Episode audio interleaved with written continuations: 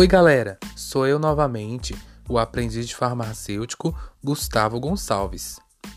E no episódio de hoje, vamos abordar um tema bem atual e que está diretamente ligado à farmácia.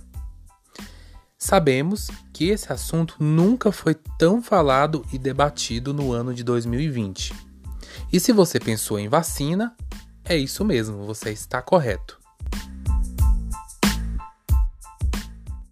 Bem, Afinal, o que é uma vacina?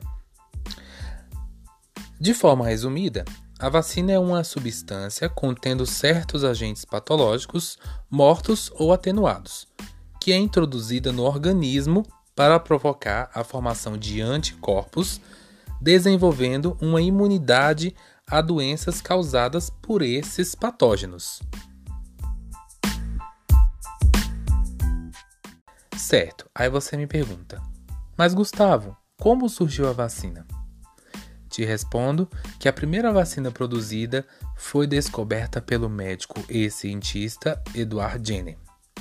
Edward Jenner nasceu na Inglaterra em 17 de maio de 1749.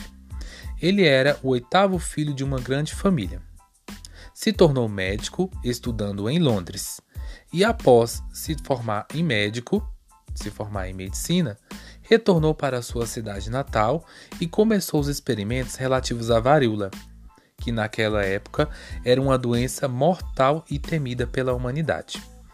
Segundo algumas estimativas, a varíola matava cerca de 400 mil pessoas por ano.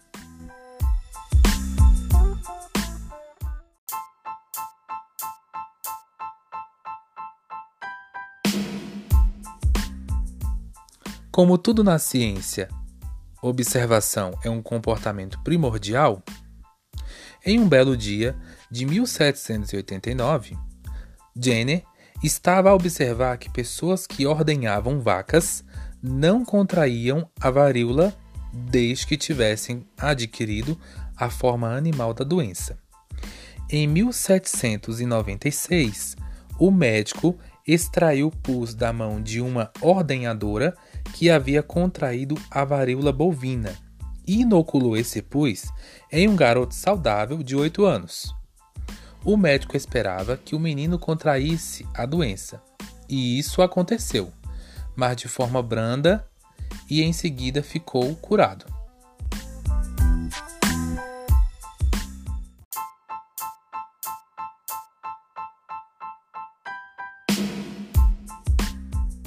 Bem, meses após o teste com o pus de pessoas contaminadas pela forma bovina da varíola, o médico inoculou no menino um líquido de uma apóstola de varíola humana.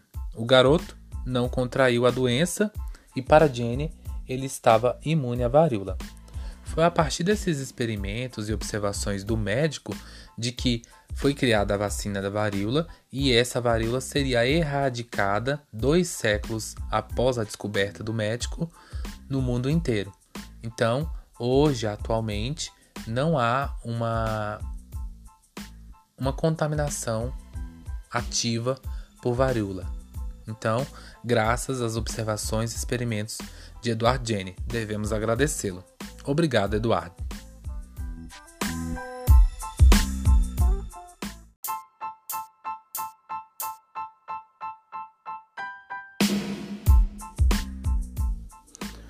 Certo, então a varíola ela foi uma doença muito grave que aconteceu naquela época, na época de Edward Jenner, matou milhares e milhares de pessoas e, como se era de se esperar, uma doença muito contagiosa, chegou ao Brasil em chegou ao Brasil, assolou o Brasil e somente após a descoberta da vacina de Edward Jenner em 1804, somente aí, nesse ano, que o Brasil recebeu doses da vacina contra a varíola. Mas somente 100 anos depois, em 1904, o Brasil ele obteve aquele episódio que foi conhecido como a revolta da vacina. Em 1904, os casos da doença da varíola no Brasil chegavam a 1.800 e mesmo assim, grupos populares rejeitavam a vacina, pois achavam estranho inocular um líquido de póstulas bovinas em pessoas saudáveis. E além disso, ainda corria fake news, notícias falsas, mesmo não existindo WhatsApp e internet, de que as pessoas que tomassem a vacina ficavam com traços e feições bovinas. Olha aí o, o absurdo que era antigamente a essa fake news. Provocou uma revolta contra a vacina. E em junho de 1904, Oswaldo Cruz motivou o governo, ele sugeriu que o governo enviasse ao Congresso um projeto de lei para tomar obrigatória a vacinação em todo o território nacional. E para tomar isso obrigatório, as pessoas elas tinham que provar que estavam vacinadas e só daí conseguiu contratos de trabalho, matrículas em escolas, certidões de casamento, autorizações para viagens, etc, etc. E depois de muito debate, bate-boca no Congresso, o projeto de lei se tornou obrigado, se tornou lei, né, na verdade, em 31 de outubro do mesmo ano e foi regulamentado dia 9 de novembro de 1904. E a aprovação dessa lei foi o estopim para o episódio conhecido como a Revolta da Vacina, que naquele tempo o povo já era tão oprimido que não aceitavam ver suas casas invadidas para tomar uma injeção contra sua vontade. No dia 5 de novembro de 1904, quatro dias antes da aprovação da, da regulamentação da lei de que obrigava a vacinação ser obrigatória, foi criada uma liga contra a vacinação obrigatória e a partir dessa data, o caos estava instalado nas ruas do Rio de Janeiro, então capital do Brasil. Eram gritos, correrias, tiros, vaias, interrupção do trânsito, estabelecimentos e casas de espetáculos fechados, assaltos, incêndios criminosos, e esse era um cenário, foi um cenário por mais de uma semana. E tudo isso acompanhado de uma rebelião militar dos cadetes da Escola Militar da Praia Vermelha. Então era um caos mesmo. E a vacinação que vinha crescendo despencou antes, durante e depois da revolta popular, causando prejuízo em diferentes frentes governamentais do estado do Rio de Janeiro. Com um saldo de 945 prisões, 461 deportados, 110 feridos e 30 pessoas mortas, em menos de duas semanas de conflito, o então presidente Rodrigues Alves se viu obrigado a desistir da vacinação obrigatória.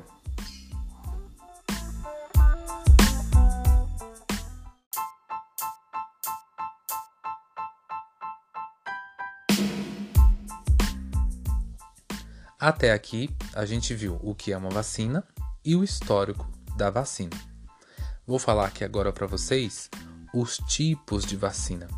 Elas só podem ser classificadas em duas, possuem duas classificações as vacinas, em atenuadas e inativadas. As vacinas atenuadas contêm agentes infecciosos vivos, mas esses agentes estão enfraquecidos. Já as vacinas inativadas usam agentes mortos ou apenas pedaços deles. Os agentes presentes nessas vacinas são chamados de antígenos e têm a função de reduzir ao máximo o risco de infecção ao estimular o sistema imune na produção de anticorpos. Então, o que, que a vacina faz? É, a vacina, após ser inoculada no organismo do ser humano, ela vai instigar o sistema imune a produzir anticorpos contra aquele, aquele agente infeccioso que pode causar alguma doença. Então, o sistema imune vai gerar uma memória ali, por causa daquela, daquele vírus, que, daquele antígeno que foi que, usado na, na vacina.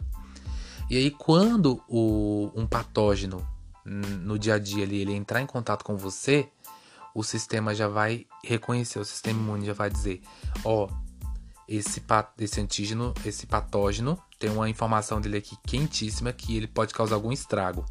Então, o que, o, o, o nosso organismo faz? Produz uma quantidade muito grande de anticorpos. E aí ele já tem ali uma memória, ele vai produzir uma quantidade superior para matar de vez aquele patógeno que entrou em contato contigo. Então, é por isso que a vacina é muito importante, porque antes mesmo de você sentir algum sintoma, o organismo já matou aquele vírus ou aquela bactéria, entendeu? Então, o organismo, se ele não tivesse a vacinação, então ele não teria memória, e aí a resposta àquele organismo estranho seria muito mais lenta. E aí, esse organismo, por essa resposta ser bem mais lenta sem a vacinação, o corpo ele demoraria mais para reagir e você seria acometido pela doença muito mais rápido, entendeu? Então, fica aí. Então, você já sabe que existe dois tipos de vacinação e como ela se comporta no organismo.